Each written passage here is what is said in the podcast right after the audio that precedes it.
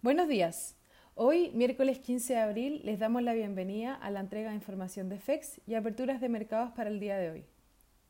El tipo de cambio abre en 858.00, al alza con respecto al cierre de ayer, con los índices americanos negativos en un menos 2,6%, mientras que Europa retrocede un menos 3,24% y Asia cerró la jornada a la baja, no logrando acoplarse con el positivo día martes registrado en los mercados de Occidente.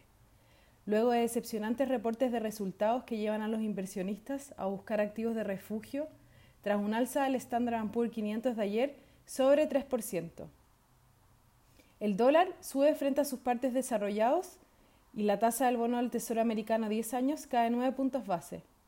Las materias primas retroceden con el cobre en un menos 2,17% y el petróleo en un menos 2,24%, bajo los 20 dólares el barril ante las preocupaciones por la demanda global de crudo tras el reporte de la Agencia Internacional de Energía. Los inversionistas comienzan a asimilar los débiles datos económicos producto de las cuarentenas por el coronavirus.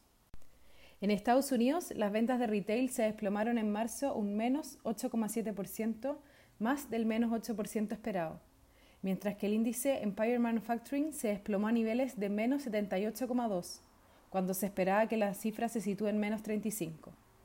La producción industrial también decepcionó al mercado cayendo un menos 5,4%, bajo el menos 4% esperado. En cuanto a los reportes de resultados, hoy continúan entregando sus cifras los principales bancos, con Goldman Sachs, Citi y Bank of America reportando utilidades por acción muy por debajo de lo esperado, producto de un fuerte aumento de las provisiones que golpearon sus resultados. Todos los bancos superaron las expectativas en resultados de trading y banco de inversión. El trading de bonos registró su mejor trimestre en ocho años en Citi.